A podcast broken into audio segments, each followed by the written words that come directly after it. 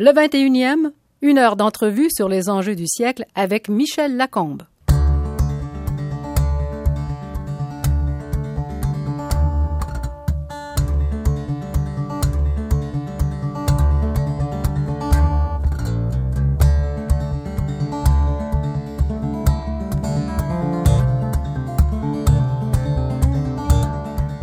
Parmi tous ces titres, notre invité appréciera celui d'infatigable citoyenne puisqu'elle est encore de tous les combats pour un développement urbain harmonieux.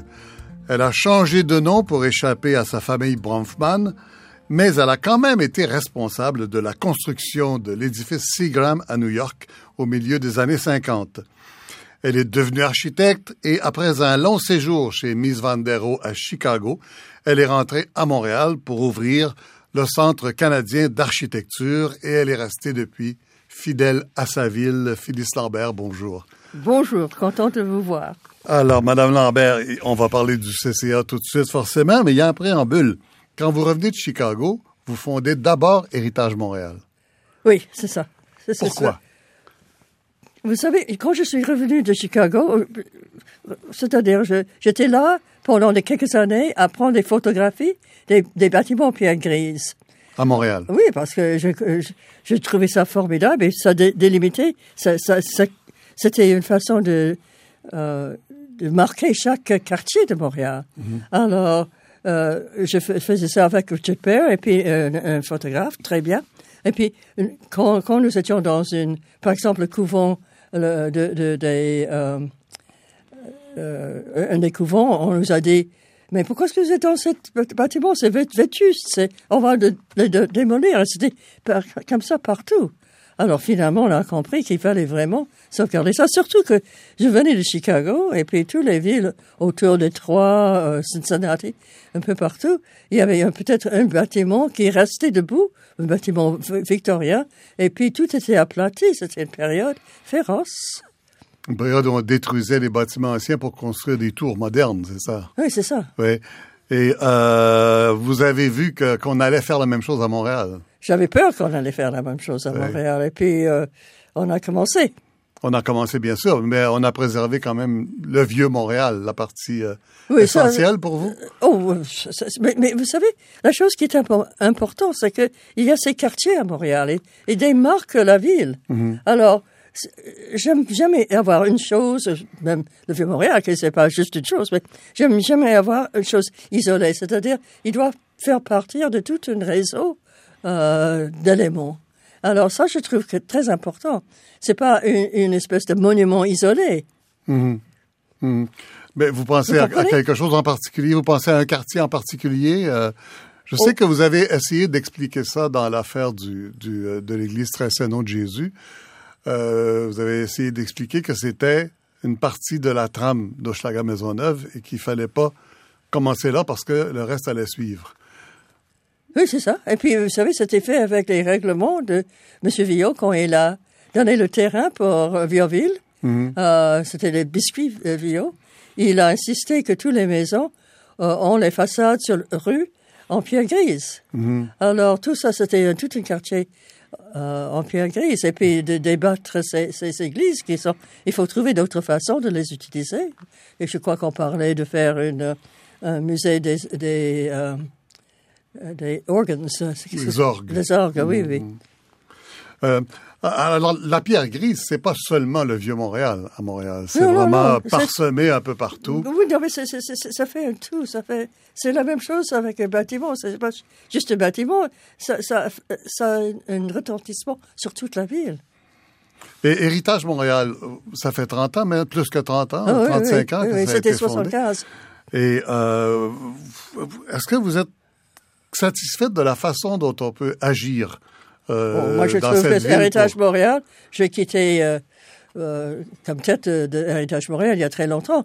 Mais ils sont brillants, ils, font un travail fantastique. Ils ont Dino Bombarou, qui est une, en conservation extraordinaire, mais c'est un homme avec tant d'humour et de, il a une façon si gentille de faire des choses, mais il, a, il est très, très renommé.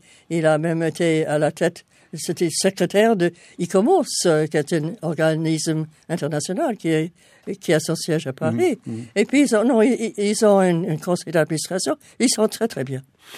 Alors, euh, racontez-moi par, par, la suite la fondation du Centre canadien d'architecture. Qu'est-ce que, d'abord, pourquoi, comment, D'où vous vient l'idée au départ? C'est une idée que vous avez en tête depuis un bout de temps déjà. Hein? Oui, tout à fait. Tout à fait. Je trouve que nous, nous, nous, nous, prenons des cours sur la langue, la littérature, euh, l'art, la, musique, mais jamais sur l'architecture. Euh, c'est très, très spécialisé les cours qu'il y a pour l'architecture. Il faut vouloir apprendre ça. C'est pas juste dans l'éducation normale. Euh, mais alors, je trouvais que c'était honteux, surtout quand on était dans une période où on détruisait tellement les villes et tout, tout, tout ce dont nous venons de parler. Mmh, mmh. Alors, euh, euh, je trouvais que c'était absolument essentiel d'avoir un endroit où on montrait euh, les possibilités qu'on avait en architecture. Et puis aussi, le sujet me fascinait. J'étais très fascinée par l'idée de qu'est-ce qu'on faisait dans le 15e siècle ou 16e siècle à Rome, à Paris, à Londres, euh, des, villes, euh, et quelles étaient les différences? À des époques différentes et entre les architectes. Euh, c'est un sujet euh, sans fin, au fond. Et vous aviez commencé de toute façon à, avoir des collections euh, que vous vouliez montrer. Hmm? C'était pas que je voulais le montrer, je voulais qu'ils servent à comprendre, servent à l'étude de, des changements des, des, euh, des normes, des façons de faire. De faire, de faire des villes, quoi. De, faire les, bâtir les, bâtiments, les villes, oui, oui, tout à Alors, le Centre canadien d'architecture, c'est euh, sur euh, le boulevard René-Lévesque, un peu euh, dans, dans l'ouest, dans l'ouest de la ville, près, près de Westmount, et, et de Saint-Henri, d'ailleurs. Et c'est un, un, bâtiment très moderne, mais qui entoure une vieille maison et le départ, c'est que vous avez voulu sauver cette maison, la maison Shaughnessy. Vous avez voulu la, sauver du pic des démolisseurs au départ. Je l'avais, je l'avais sauvée. Euh, euh, vous l'avez acheté. Euh, je l'avais acheté, mais hmm. pendant longtemps, je ne savais pas quoi en faire parce que j'avais pas encore étudié la programmation pour le Centre canadien d'architecture ou pour le Centre d'architecture, ce que je l'appelais. Et alors, finalement, quelqu'un dans mon, entourage, parce que je cherchais un site, n'est-ce pas, m'a dit, mais vous savez ce site? Alors, on a commencé à, travailler là-dessus, oui. Alors, c'est devenu le, euh, le centre, le centre de, de, de, de, ce CCA. Pourquoi vous avez trouvé le site intéressant? Premièrement, je l'avais. oui, bien sûr. Mais c'était intéressant, c'était à l'entrée de la ville. Oui. vous, entrez, c'est une des principales entrées, ou le principal entrée dans la ville. Alors, vous savez, euh, nous avons un jardin de l'autre côté de la, rue qui, euh, euh, que nous avons en bas amphiotique. Et alors, vous entrez dans la ville par ce jardin et par, par le, le, le, CCA. Puis la chose qui était très importante aussi, que on pouvait faire un, un, organisme horizontal. Alors qu'il y avait une suite dans ce qu'on voyait ou dans lequel on travaillait, c'était pas euh, euh, différencié par étage. Mm-hmm. Et euh, c'est un très bel site. Quand, quand on, on ajoute un édifice historique avec un édifice moderne, quelles sont les règles qu'il faut suivre? L'édifice moderne de, Peter Rose qui entoure la maison Shaughnessy, c'est quoi la règle? Il n'y a pas de règle, mais il y a de bons, bons sens. Des bonnes pratiques. Oui, oui. Une chose que Peter Rose a fait qui est très intéressante, c'est que nous avons le, bâtiment que vous voyez, le nouveau bâtiment du CCA, il y a deux étages sous-sol. Mm-hmm. Alors, imaginez si c'était plus haut que la maison Shaughnessy, c'est moins haut que la maison Shaughnessy. Alors, ça aurait noyer la, maison, l'ancienne maison. Et ça, c'est une règle, que l'édifice moderne ne, ne, fasse pas disparaître l'édifice ancien. Non, je crois que, oui, mais c'est que, que l'édifice moderne met en valeur l'ancienne mm. maison et puis tout ce qui est autour. Alors, il y a une question de proportion et, et de matériaux. On peut changer de matériaux, ça n'a rien à voir, mais à cette époque-là, je voulais absolument montrer qu'on pouvait utiliser la pierre grise, qui est une euh, c'est un des signes de Montréal, n'est-ce pas? Et le, matériau de base des, édifices publics de Montréal. Mm. Alors, euh, je voulais qu'on puisse l'utiliser puisque c'était un bâtiment où on ne devait pas avoir euh, on, devait protéger les œuvres contre la, la lumière. On n'avait pas beaucoup de fenêtres, alors c'était encore tout à fait indiqué.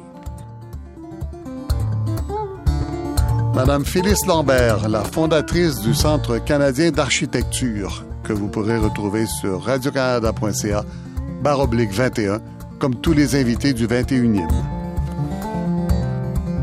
Quelle était votre idée de départ? Pourquoi euh, ce musée? Vous avez dit, euh, bon, on enseigne la musique, on enseigne l'histoire, on enseigne, euh, mais pas beaucoup l'architecture. Alors, vous vouliez procéder comment? C'est un musée, mais aussi une, une institution d'enseignement. À l'origine, c'était un centre d'études. Oui. Et puis, moi, je suis un polémiste. Alors, je voulais absolument que les gens comprennent. vous, êtes, vous êtes polémiste? Vous êtes, euh, vous, vous, décrivez vous-même comme polémiste. Oui, oui, tout à fait. Oui, d'accord. Et puis, alors, je voulais expliquer aux gens, je voulais euh, que les gens comprennent l'architecture, parce que, comme j'ai dit, euh, il n'y avait pas une... les gens ne savaient rien, ils connaissaient même pas les mots pour décrire mhm. les parties de bâtiment. Mhm. Et puis, alors, je trouvais ça essentiel. Ce, ce, ce centre d'architecture, vous auriez pu le bâtir n'importe où au monde, finalement. Oui, mais euh, Montréal, c'est pas si facile de faire ça euh, n'importe où. Je comprenais Montréal, euh, et puis j'avais, vous savez, j'ai bien aimé les bâtiments en pierre grise que j'ai adoré. J'ai commencé, quand je suis revenu à Montréal, premièrement, j'ai fait un bâtiment, le centre Sadie Bronfman, mm-hmm. qui était un bâtiment, très missien. Sadie Bronfman, c'est le nom de votre mère. Oui, c'est ça. Et puis après ça, euh, euh, j'ai fait toute une série de photographies des bâtiments en pierre grise de Montréal, euh, comme, comme une étude de d'urbanisme. Je trouvais ça mhm. assez fascinant.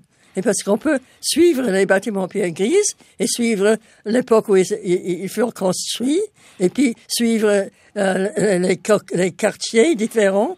C'est vraiment fascinant. Alors, J'étais pris par Montréal, vous voyez. Quand vous, dites, je comprenais Montréal, mais vous avez vécu à Chicago, à New York. Oui, mais euh, j'étais né ici, et puis j'étais ici jusqu'à l'âge de 17 ans. Oui. Qu'est-ce qui vous rattachait euh, particulièrement? Qu'est-ce que, vous sentiez que vous ne sentiez pas à Chicago ou à New York? À Chicago, surtout, où vous avez vécu quand même, quoi, 15 ans? Non, non, non, disons, Chicago, et j'avais hmm. vécu presque toute ma vie à New York parce que hmm. on vivait entre New York et, et Montréal. voilà. Et puis, euh, alors New York, c'est une très grande ville, mais Montréal, c'est une très belle ville, c'est avec euh, dans la montagne et la rivière. Et puis, j'appréciais beaucoup qu'il y a ces deux cultures à Montréal, le français et l'anglais. Et euh, je trouvais ça. Où est-ce qu'il y a une ville en, en, Amérique du Nord où on peut parler une autre langue couramment? J'ai trouvé ça très riche comme, comme idée. Alors donc, euh, c'est euh, c'est cet aspect euh, québécois particulier, quoi. Vous êtes, euh, vous êtes inscrite un peu dans la, vous vous inscrivez dans le, la, la, définition politique québécoise en disant ça, non? Oh, je trouve que c'est très important de garder la langue. Pourquoi la perdre? Oui. Mais est-ce que vous trouvez, est-ce que vous faites partie euh, du grand débat québécois, à votre avis? Est-ce que vous Je le faisais. Je le faisais à l'époque donnée. pour le premier, quand le premier qu'est-ce que c'était euh, on, faisait une, enquête de la population. J'ai voté pour le Parti québécois parce que je trouvais que c'était voté pour la vie et pas le mort. En 1976, alors? Oui, oui. À l'époque de René Lévesque? Oui, oui. Mhm. C'est ça. Et puis, vous avez jamais revoté après? Non, parce que... Non. C'était en 79, non? 76, c'est la première élection de, de René euh, Lévesque. Oui, peut-être. Après, il y a le référendum, et puis oh, l'élection suivante est en 81. Vous n'avez pas, voté oui au référendum, quand même? Je suis pas sûr. Je ne me rappelle pas.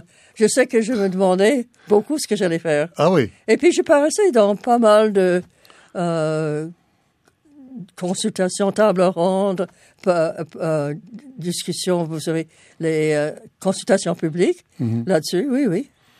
Mhm. Oui, il vous est jamais euh, arrivé de, de regretter d'avoir établi euh, le centre d'architecture à Montréal?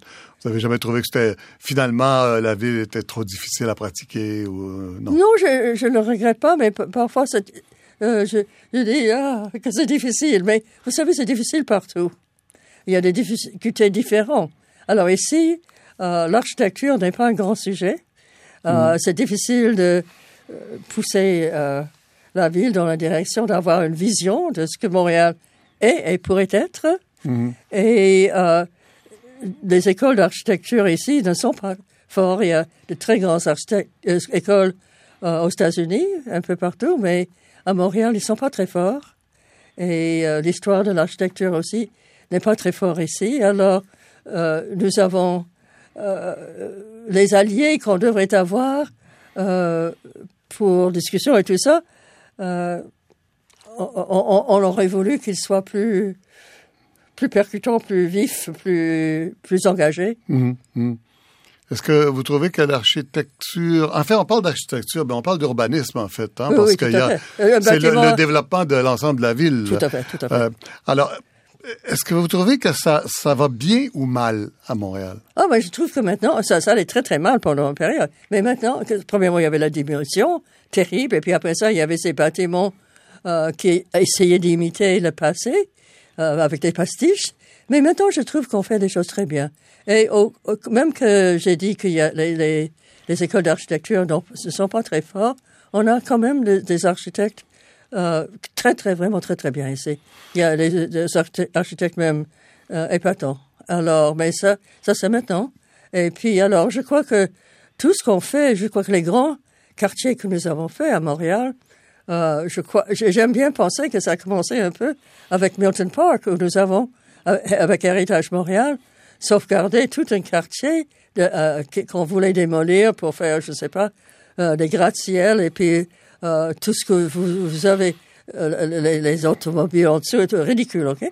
Alors, mais, mais, mais, mais quand même, euh, le, le, le- évidemment, euh, Place Ville-Marie, et, c'est Oui. un bâtiment de grande Mais qualité. je vous arrête sur Milton Park. Euh, le- ce que vous décrivez là, c'est une de vos premières actions Oui, à. Montréal qui vous ont fait connaître de la population. D'ailleurs, c'est euh, 70-80, soit, euh, les années 60. C'était, on l'a fini 60, C'est le- les années 70. Bon. c'est ça. Euh, et et c'est euh, ce quartier au pied de la montagne, hein, avenue du Parc, Oui, oui. où euh, finalement il n'y a eu comme tour que ce qui entoure ce qu'on appelle la cité, hein, Oui, où il y avait ça. un hôtel qui est devenu une résidence pour les étudiants de McGill maintenant.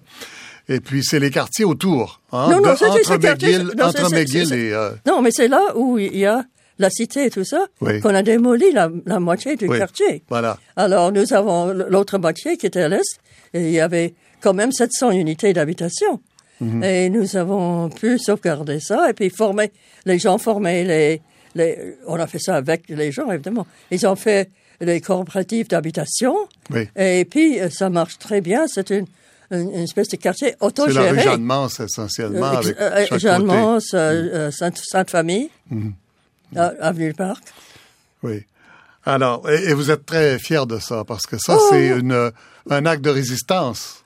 Non, c'était acte de résistance Non, à la- c'était pas un acte de résistance. C'était un acte pour pour Oui. pour, pour faire une, une ville euh, humaine. Mhm. C'était pas pour résister, c'était pour vraiment faire.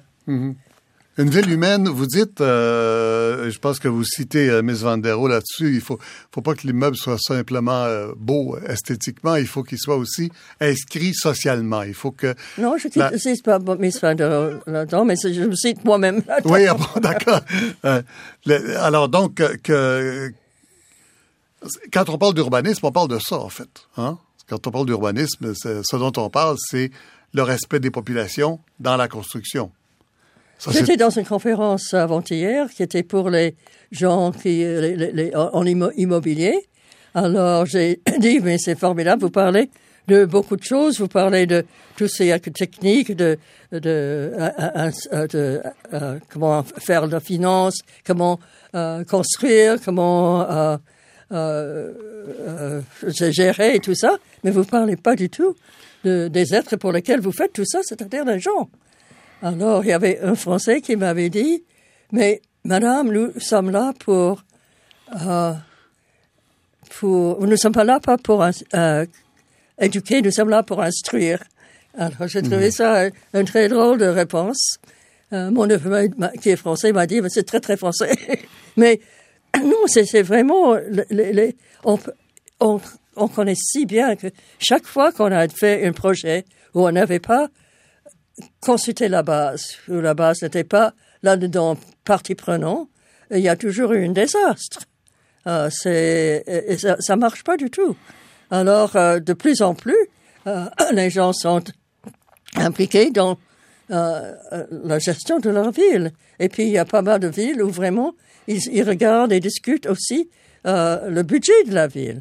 Alors, ça devient de plus en plus comme ça. C'est pas évidemment les gens qui sont les élus ont la dernière des mots, mais euh, de, de, faire les choses du haut en bas, ça, ça n'existe plus comme euh, euh, comme projet, comme comme comme façon de comme, faire. Comme, oui, oui, comme idé Oui. idéologie. L'architecte Félix Lambert trouve que l'on ne consulte pas assez la population dans les grands projets immobiliers. Vous pourrez la retrouver sur radiocanada.ca baroblique 21.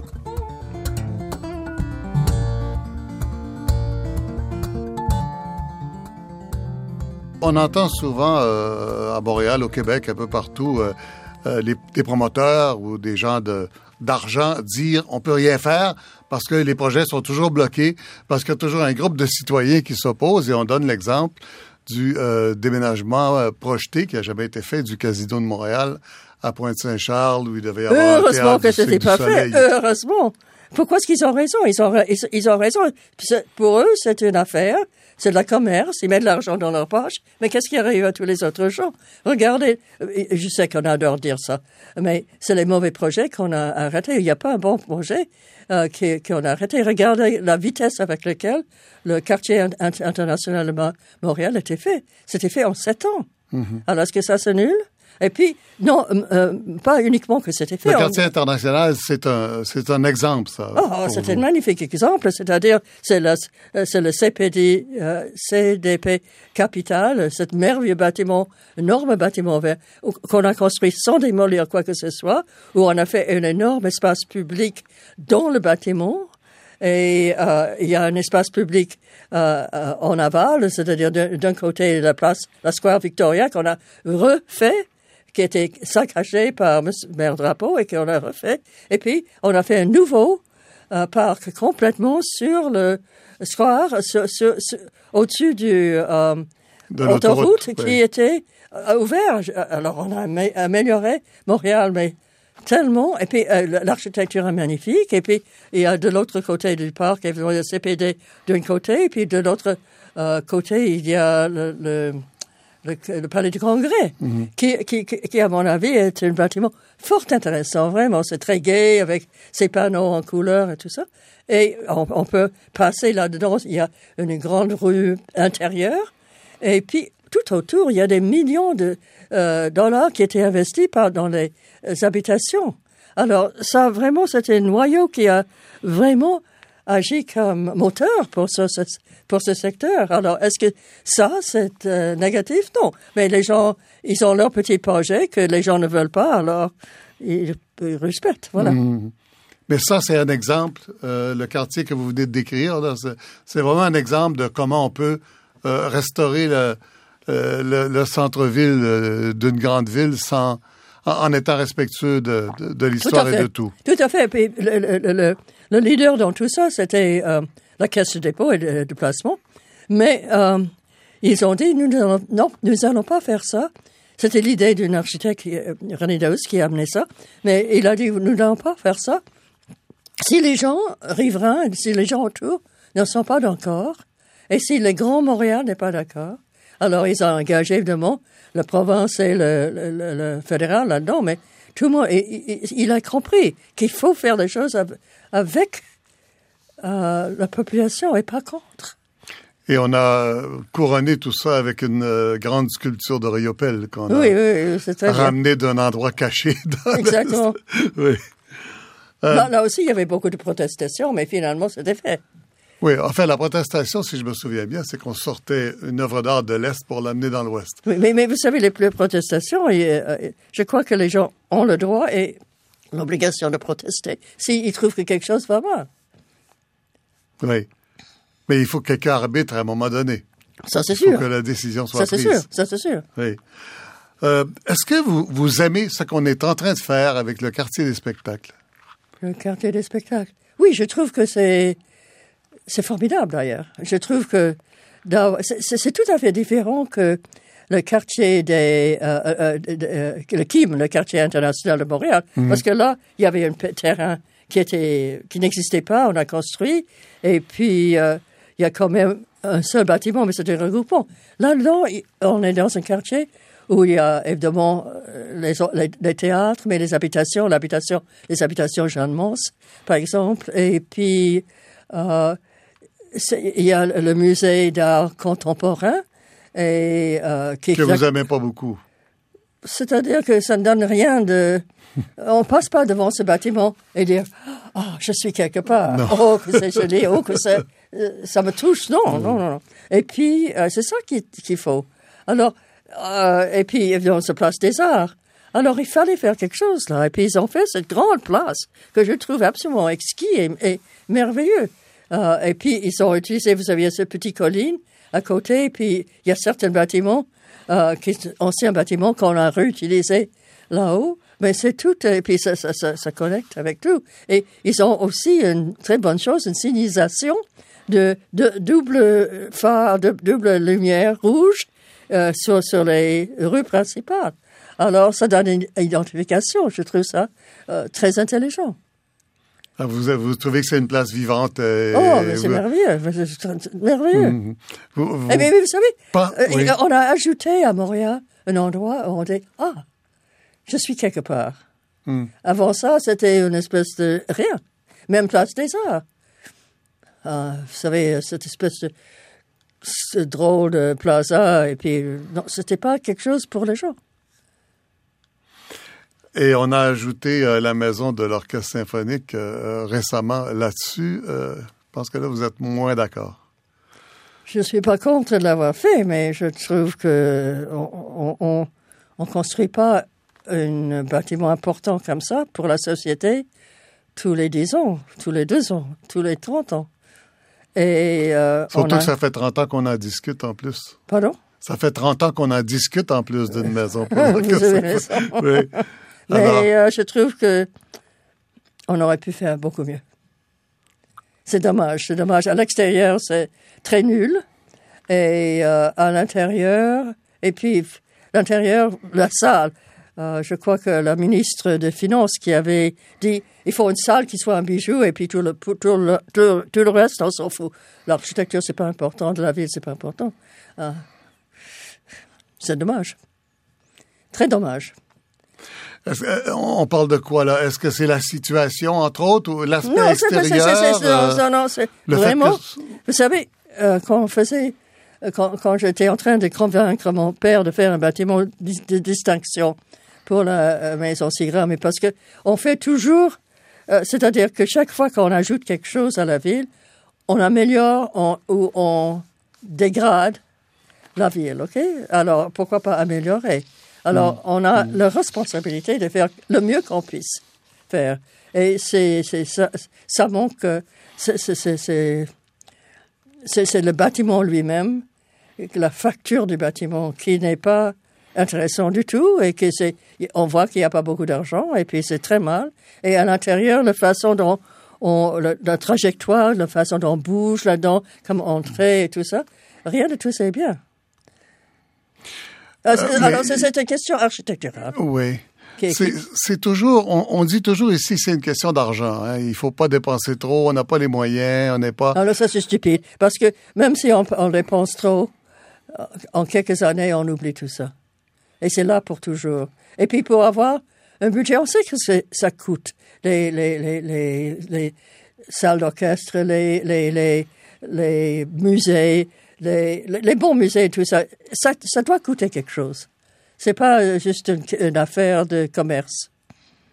Par exemple, la grande bibliothèque euh, a été faite dans des budgets très modestes Oui, et oui. euh, vous, vous l'aimez bien celle-là. Oui, oui, j'étais président du jury. Ouais, ah oui, bien sûr. Non, non, mais euh, ça à part, c'est un très bon bâtiment. C'est excellent. L'extérieur n'est pas formidable. L'architecte dirait ça elle-même. Mais l'intérieur, c'est vraiment très bien organisé. Et, Mhm. c'est- et- et- les- Mais on les- dit la même chose de la maison de l'orchestre symphonique. vous Non, voyez. ça, c'est pas bien organisé. L'intérieur est très bien, l'extérieur. euh, Oui, mais ça, non, c'est pas moche l'extérieur de, de la- bibliothèque. C'est pas moche. C'est assez intéressant. Mais l'intérieur, vraiment, vraiment bien. Et la circulation là-dedans, et les matériaux qui sont utilisés, ils ont un sens.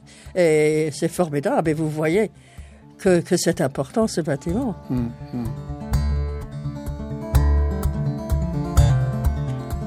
Phyllis Lambert nous raconte maintenant comment elle a convaincu son père de la laisser en charge de la construction de l'édifice Seagram à New York à 27 ans. Vous la retrouverez sur radiocanada.ca baroblique 21.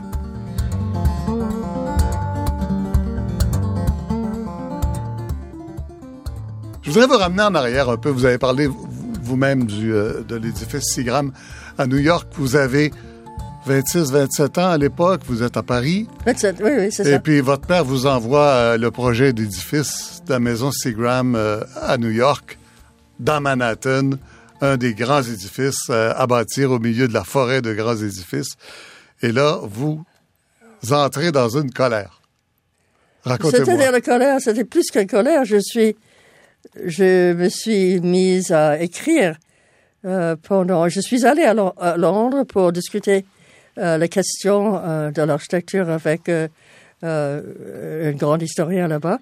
Et je suis revenue et puis j'ai écrit une lettre de huit pages, euh, sans espace entre les Serré, lignes, serré, et oui. serré, serré, sur mon petit euh, italien, mon machine italien et la machine italienne.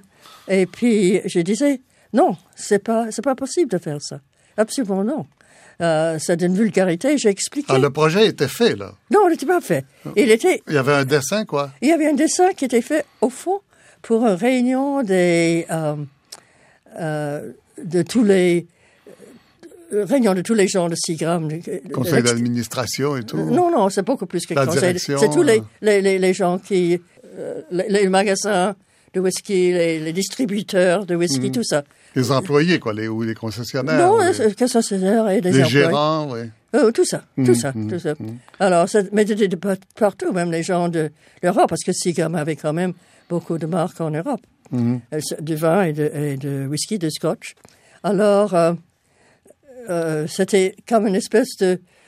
Il, il fallait qu'ils aient un, un nouveau euh, euh, local parce que où ils étaient, dans ce merveilleux euh, bâtiment de Chrysler, il n'y avait plus de place et pour, euh, pour euh, s'étendre.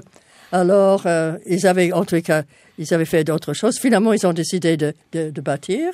Et puis, alors, un des, euh, le plus grand salesman, euh, mon père ne bougeait pas, alors le plus, plus grand salesman a trouvé un architecte qui avait fait la maison. Euh, euh, euh, what is Mais, comment avez-vous convaincu votre père à 27 ans de non, non, tu me donnes ça, je vais m'en occuper moi? OK, alors, c'est pas moi qui ai dit ça. C'est, euh, c'est, je suis allé voir les gens du musée d'art moderne et puis trouver ça formidable. Évidemment qu'on voulait construire vraiment un, un très bon bâtiment à New York. Alors ça, c'est- c'est- New York n'est pas une ville qui a une conscience architecturale beaucoup. On fait beaucoup de, de- de fenêtres, mais pas beaucoup d'architecture. Alors, euh, Beaucoup, Je- de, beaucoup de fenêtres, mais pas beaucoup d'architecture.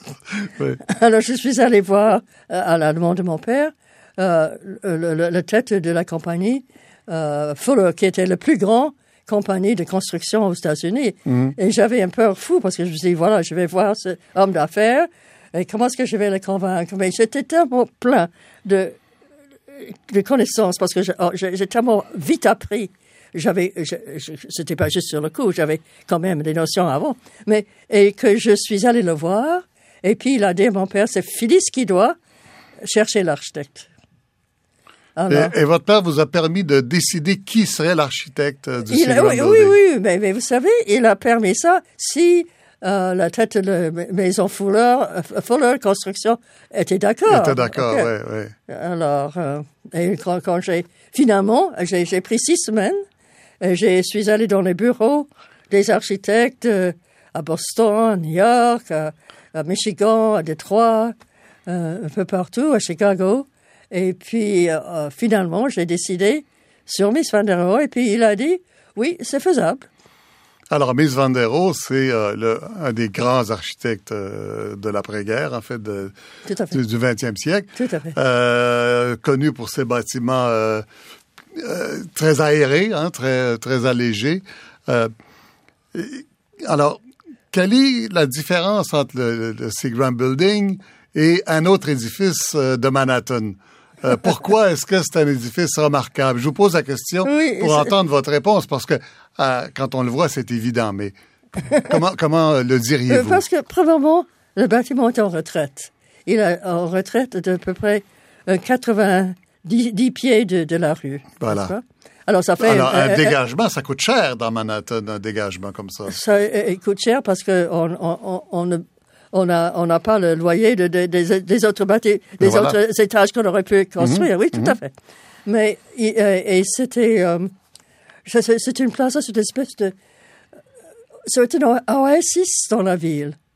Une oasis, on dit ça? Une oasis. Une oasis dans la ville. C'est vraiment euh, épatant. Alors, Miss disait qu'on ne voyait jamais les voitures, bâtiments parce que vous êtes sur le, euh, ils sont toujours alignés avec les, les, les... Oui, quand le bâtiment arrive au trottoir directement, oui. Mhm. Alors, et puis, alors, c'est un endroit, vous savez, c'est reposant le bâtiment. C'est le plaza dans la façon dont c'est les proportions du bâtiment lui-même euh, qui sont tellement accueillants et puis évidemment les matériaux sont très beaux. Mais le bâtiment lui-même, c'est quand même une tour euh, rectangulaire, euh, très très droite. Euh... Oh, vous savez, il y a des tours et des tours. Et puis c'est une tour. Euh, le revêtement est en bronze, mais c'est pas pour ça que il est magnifique. Il est magnifique. C'est pas exactement une. il y a une c'est la forme d'une T parce que il y a une connexion. Il y a ça c'est très important d'ailleurs. Il y a le, le, le bâtiment à 5 b OK? Alors, euh, il est bien en retraite des, des rues euh, euh, mhm. voisinantes. Mais il y a derrière le bâtiment une... une place. Une, partie, non, derrière le, bâtiment. Parce que le place, mhm. il y a la place, le bâtiment, et puis derrière le placement, il y a ces grands...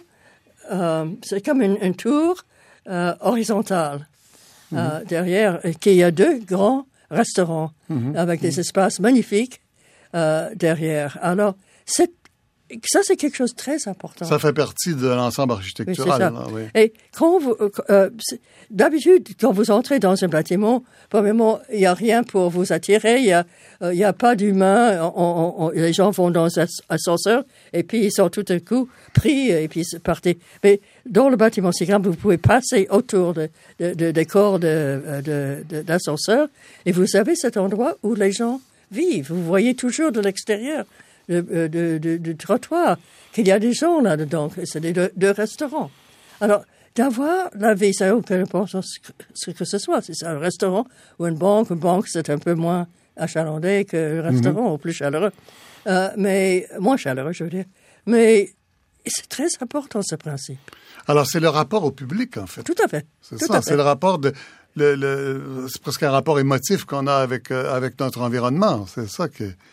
Alors, j'imagine que le fait de pouvoir passer des sous, comme dans les arcades classiques. Tout à fait. Euh, euh c'est assez important. Très, très belle image que vous, vous soulevez mhm. là. Oui, oui, tout à fait. Oui. Euh, c'est comme votre réconciliation avec votre père, cet édifice, là, parce que vous êtes parti de la famille Bronfman un peu fâché. euh, moi, je veux pas. Je voulais, je voulais juste mon indépendance. Oui. Et vous voulez être, vous voulez être un artiste à ce moment-là. Oui, c'est ça. Hmm. Vous avez étudié euh, dans les, les, les plus, grands, euh, plus grandes écoles, évidemment, à Montréal, euh, même au primaire de Study, qui est une, une, un archétype de la séparation entre les riches et les pauvres, si on veut, à Montréal. Oui, mais, dans une école très, que les, très les pauvres ont mieux que ça, parce que c'était tellement rigide. Et puis, quand je suis allé à, à l'université à New York, à Vassar College, c'était, le monde s'est ouvert devant moi. Il n'y avait pas juste un livre, vous savez, il y avait beaucoup de livres que, vous pouvez consulter sur un sujet. Et mhm. puis, on pouvait faire n'importe quoi.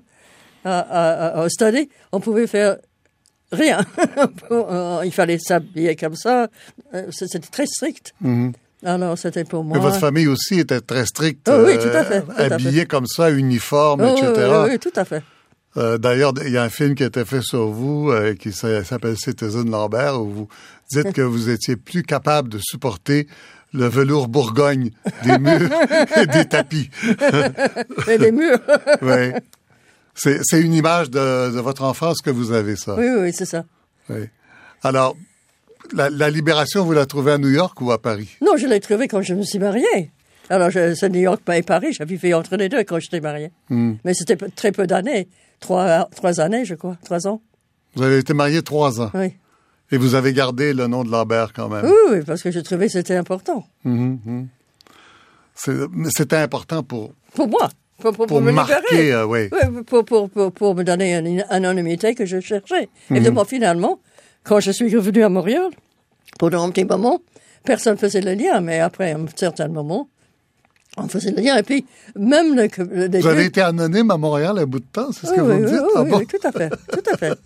Oui, quand je suis revenu, absolument. Jusque quand j'ai commencé à, à faire bataille pour euh, euh, contre la, la démolition des bâtiments, alors là, je commençais à Hmm. sortir un peu. Mais pendant quelques années, j'étais vraiment euh, anonyme. Et puis, euh, euh, oui, c'est ça. Phyllis Lambert, une femme passionnée d'urbanisme que vous retrouverez sur radiocanada.ca baroblique 21, comme tous les invités du 21e. Comment vous voyez l'avenir de Montréal? Puisque, enfin, on parle de Montréal, les gens vont comprendre qu'on parle du développement d'une ville et vous la connaissez tellement que, euh, dans le fond, c'est une espèce de théorie de l'architecture et de l'urbanisme qu'on peut développer à partir de l'exemple de la ville de Montréal. Alors, comment vous voyez le développement à venir? là? Je sais que vous avez critiqué sévèrement la, la stratégie de développement économique qui doit se, se dérouler jusqu'à 2017, les- l'espèce de plan quinquennal. Euh, Mais je crois que le- le- l'exemple que j'ai donné du, euh, du quartier international de Montréal Oui. est un exemple parfait parce que c'était fait par euh, une, euh, une, compagnie qui voulait euh, faire ça avec, euh, qui, qui voulait que ce soit un projet que tout le monde autour de lui était d'accord et que la grande ville était, pour laquelle la grande ville était d'accord. Et il voulait, il a, il a travaillé avec un très très un merveilleux architecte et puis il a euh, il a assumé des responsabilités énormes parce qu'on a cou- couvert cette partie ouverte. Alors c'est ça qu'il faut faire. Il faut il faut et il y a des cas par exemple euh, malheureusement comme nous savons tous le le, le- le quartier euh, euh, irlandais le quartier pourquoi est-ce que je peux pas? Ah, vous parlez de Griffintown. Griffintown, oui, oui, pardon. D'accord, oui. Alors, Griffintown, ça s'est pas fait comme ça du tout. Il y avait un développeur qui a dit, voilà, j'ai une idée, on va faire ça. Et puis, aucune consultation, rien. Alors, maintenant, il y a quand même, on construit là-bas parce que les gens ont vendu leur terrain. Euh, et puis, mais, mais il n'y a pas vraiment un plan. Et puis, tardivement, il y a euh, peut-être après trois ans de, constru- euh, de commencement de construction, il y avait une consultation publique où on disait non, il faut vraiment regarder euh, les endroits où les gens ont du plaisir, les, les, les espaces verts, les, les espaces publics Oui. et tout ça. Et puis, il faut penser comme ça. Mais euh, vous, ça- vous êtes optimiste euh, sur euh, le développement de Griffintown ou, Euh, ou- non, ou- mais parce ou il était trop tard déjà?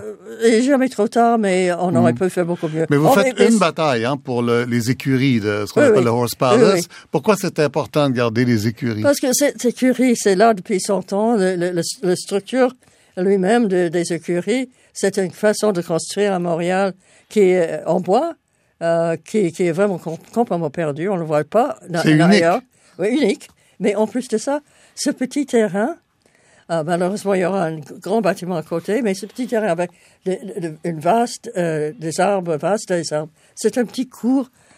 Il y a une chaleur, il y a une intimité, il y a une qualité tellement euh, agréable avec les, les, les petits bâtiments du fin du début du 20e ou des fins du 19e. Alors, c'est un petit enclos. Il faut des endroits comme ça.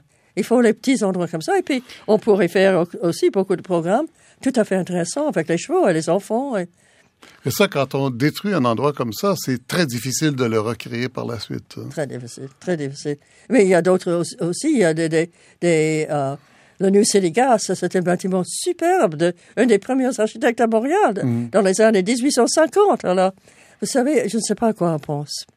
Je ne sais pas à quoi on pense. On aurait dû euh, f- faire un plan. Il faut commencer toujours avec un plan d'un quartier et dire.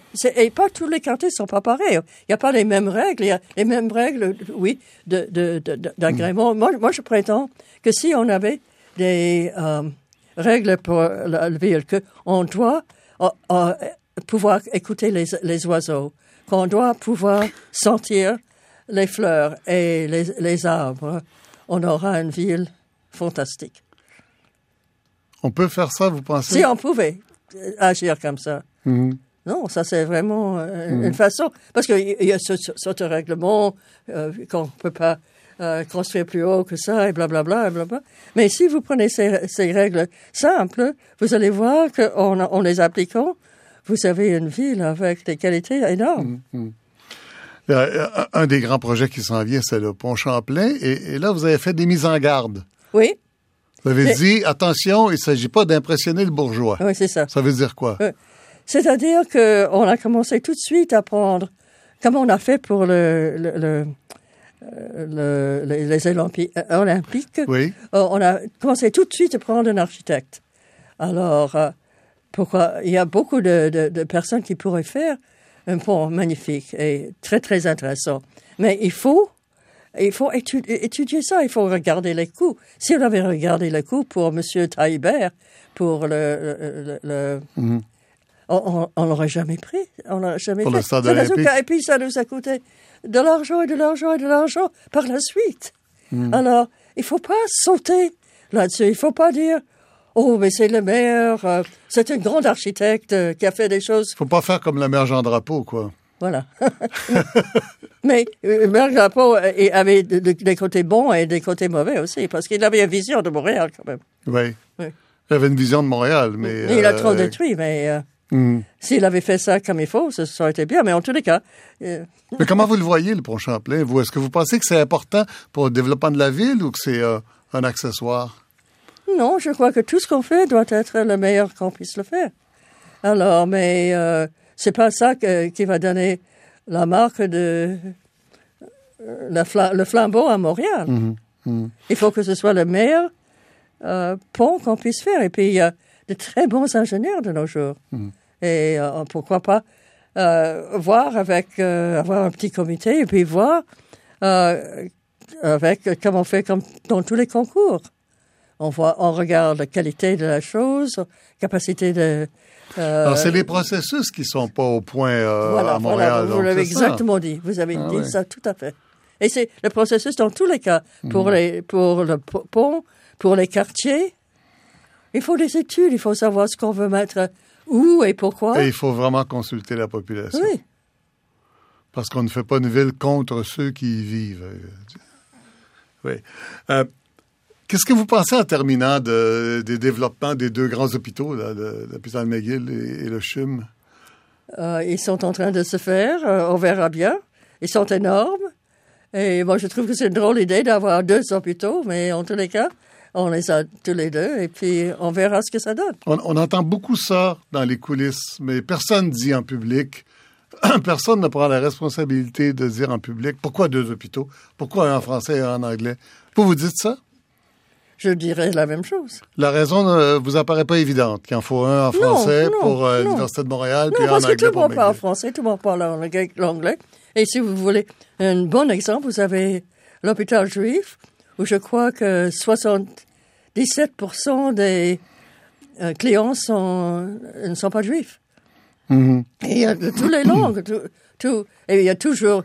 On dit que si quelqu'un est très malade, euh, il faut lui parler dans sa langue, mais il y a toujours des, des, des, des- des médecins et il y a tout ça euh, ici à, à Montréal. C'est ça, un de, de nos euh, grands atouts, que tout le monde peut parler les deux langues. Je- Donc, je- c'est une chose triste qu'on ait deux hôpitaux séparés comme ça. je ne sais pas si c'est triste, c'est- un fait. Moi, je trouve ça un peu ridicule, mais de, de- de séparer. Parce que c'est, ça sert quoi? Alors que s'il y en avait un, ça servirait à quelque chose. à une fin sociale. je ne sais pas si on aurait... Évidemment, ils sont tous les deux de grands hôpitaux, plus grands mm. qu'on avait auparavant. Alors, euh, d'habitude, vous faites des choses spécialisées, non? Ou est-ce que vous faites euh, deux hôpitaux avec les mêmes, vous répétez les mêmes spécialisations? Je ne sais pas, c'est une étude à faire, mais. Vous allez, euh, voilà, ah, ben, maintenant vous êtes évidemment établi depuis tellement longtemps à Montréal. qu'est-ce que vous allez faire maintenant? Qu'est-ce qui, qu'est-ce qui vous reste à faire, Phyllis Lambert? Oh, mais le développement du Centre canadien de, de CCA à faire et puis. Le Centre canadien d'architecture encore, oui. Oui, et puis il y a beaucoup de choses à faire au point de vue de la démocratie. Et puis, euh, qu'est-ce que vous voulez faire là-dessus? Mais c'est la base, c'est la consultation avec les gens, que les gens s'impliquent dans leur ville. Ah, c'est pas juste une question de développement, c'est une question de démocratie, c'est une question de vivre ensemble. Mais c'est à la base la chose. Mm-hmm. Alors ça, c'est absolument essentiel. Mais on a rarement entendu expliquer l'urbanisme en termes de démocratie ici. Il faut commencer à le faire. Il faut commencer à faire ça. Oui, oui, tout à fait. Nous avons formé un euh, organisme qui s'appelle l'Institut de politique alternative Montréal. Et c'est exactement ça que nous prenons, que, que, on a un euh, développement de la ville euh, avec la base démocratie. De, de, démocratie, c'est très important.